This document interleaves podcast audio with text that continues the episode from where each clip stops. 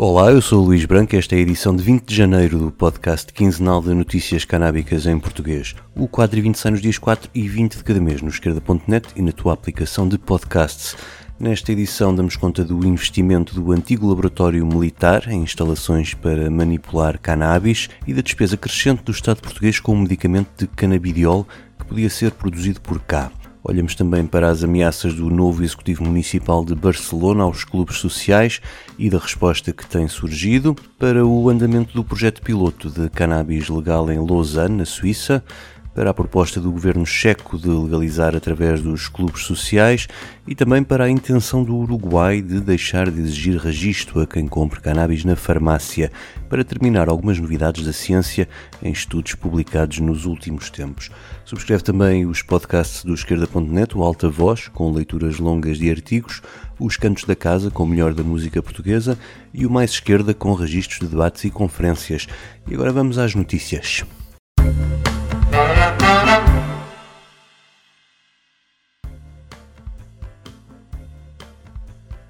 O antigo laboratório militar, agora chamado Laboratório Nacional do Medicamento, parece estar a acelerar a intenção antiga de produzir os medicamentos e substâncias canábicas que estão em falta nas farmácias portuguesas.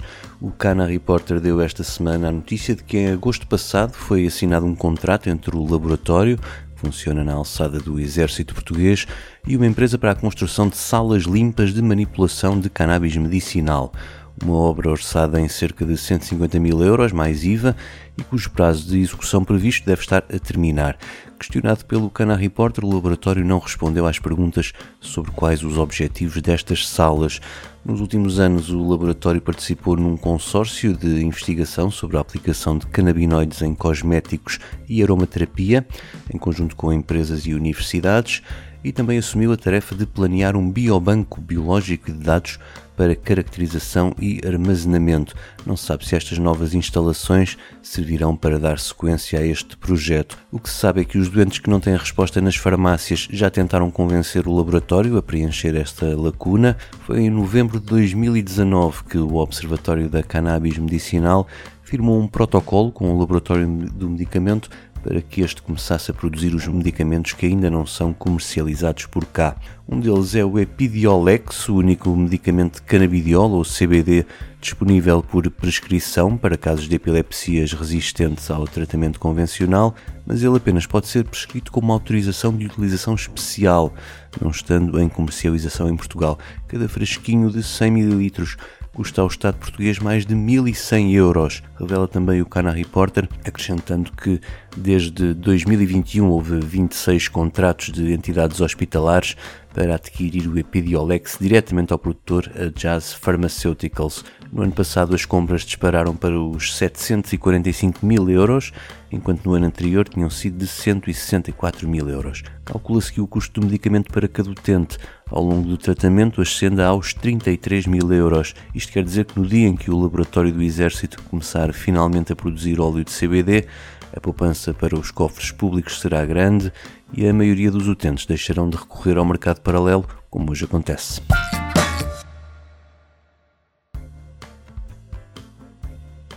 Na cidade suíça de Lausanne, uma das que lançaram o projeto piloto de venda de cannabis a adultos, no primeiro mês foram vendidos 4,5 kg.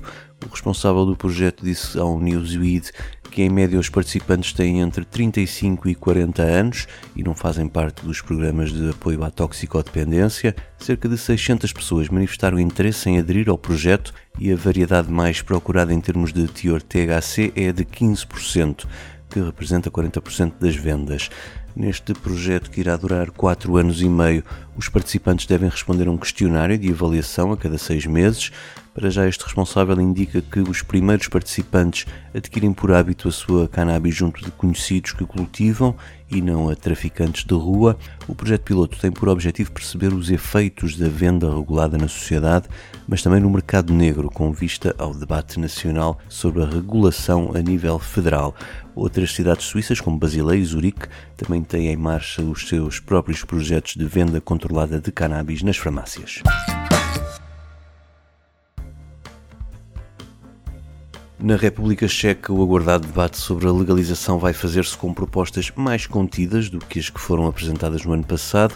O projeto original do governo previa a regulação de um mercado comercial com a cannabis vendida em lojas, mas a proposta agora em debate já não inclui a venda ao público em loja, aproximando-se da solução maltesa e alemã que canaliza a distribuição da cannabis aos consumidores através dos clubes sociais. Os defensores da legalização apontam o lado positivo do fim das sanções para o consumo pessoal, mas dizem que falta um mercado regulamentado. O Partido Pirata, que propôs a legalização no Parlamento, diz que ele é um compromisso que está disposto a negociar, nomeadamente com a possibilidade de criar projetos piloto de venda de cannabis, o que a futura lei alemã também prevê.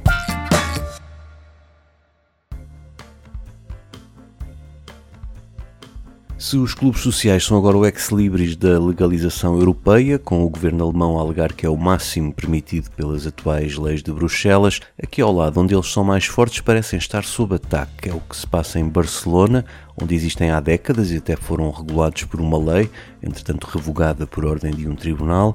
No final do ano passado, a autarquia mudou de presidente, saindo Ada Colau dos comuns e entrando o socialista Raume Colboni. O vereador da Segurança anunciou que ia abrir guerra aos 233 clubes sociais que estão licenciados. Os ativistas da Federação de Associações de Cannabis da Catalunha dizem que foram alertados para 190 inspeções, em que foram abertos processos contra 85 e encerrada uma destas associações. Mais de metade dos 85 clubes corrigiram as deficiências apontadas nas inspeções, tinham a ver sobretudo com sinalização, mas há um quarto destas associações ainda com processos abertos. Em quatro dessas situações, a causa é o consumo no interior do espaço, o que a Federação considera que devia ficar fora da alçada do controle camarário e não devia ser razão para fechar um destes espaços.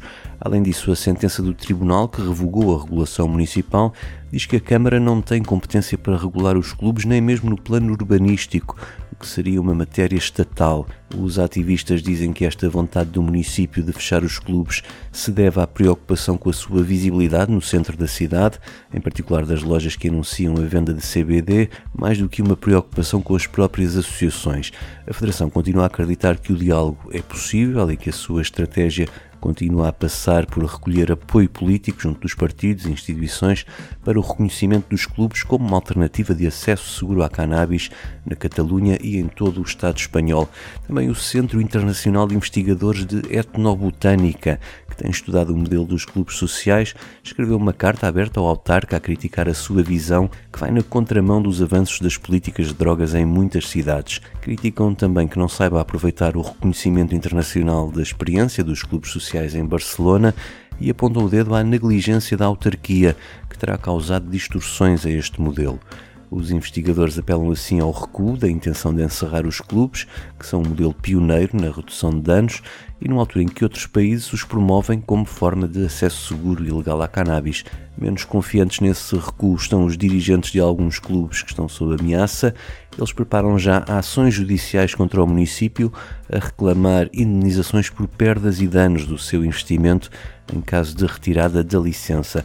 Caso a autarquia conseguisse retirar as 180 licenças, estaríamos a falar de indenizações com um total de 18 milhões de euros, o que entendem ser uma fatura pesada demais para esta operação de maquilhagem da imagem do centro da cidade.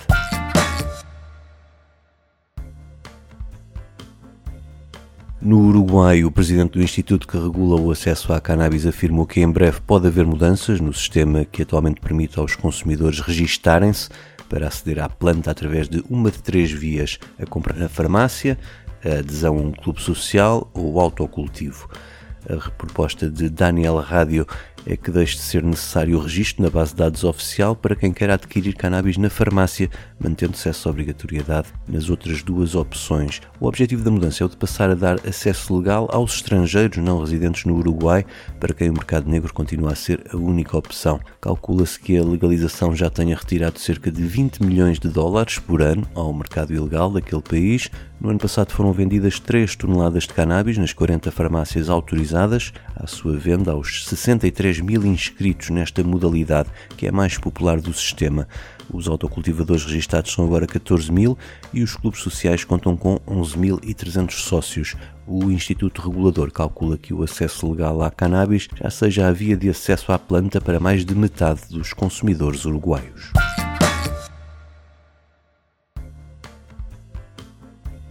No plano científico, o destaque vai para um estudo publicado no Journal of Clinical Medicine por investigadores da Universidade Canadiana de Dalhousie sobre a cannabis e a Covid-19. Eles concluem que os canabinoides não só têm o potencial de limitar a suscetibilidade e a gravidade da infecção, como são uma opção eficaz para o tratamento dos sintomas prolongados da doença, como a ansiedade, a depressão ou a falta de apetite. O estudo soma-se a um outro apresentado numa conferência anual de médicos norte-americanos que indicava que os utilizadores de cannabis tiveram taxas significativamente mais baixas no que toca à intubação, insuficiência respiratória e morte devido à Covid-19.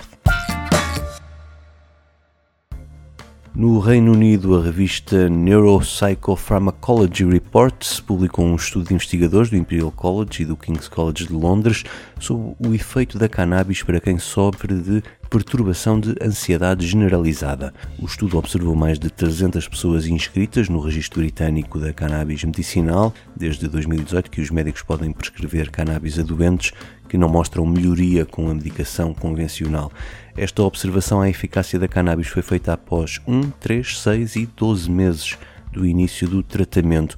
A conclusão vem em linha com estudos anteriores de que houve melhorias consistentes na ansiedade, no sono e nos aspectos de saúde relacionados com a qualidade de vida. E também que os que sentiram mais as melhorias são aqueles que apresentavam sintomas mais graves. A estes doentes foram receitados óleos, flores secas ou uma combinação das duas, e os investigadores não notaram uma diferença nos resultados dos vários grupos de tratamento ao longo de um ano.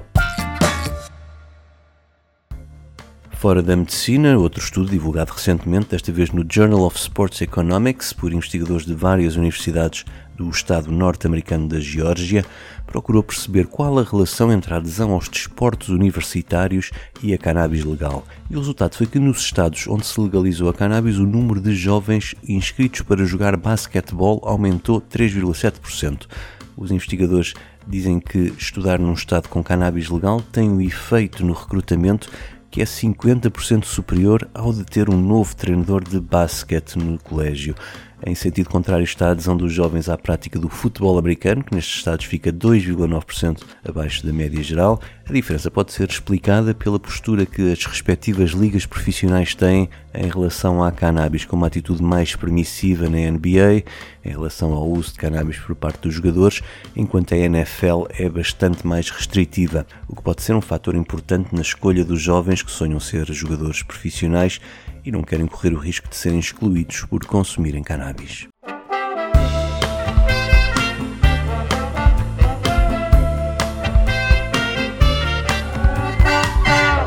O 4 e 20 despede-se com um momento musical. Fiquem com um tema em catalão, um Lloc que não recorde, o último álbum dos Mishima. Eu volto no dia 4. Até lá. Arribats aqui sabent que hem de marxar.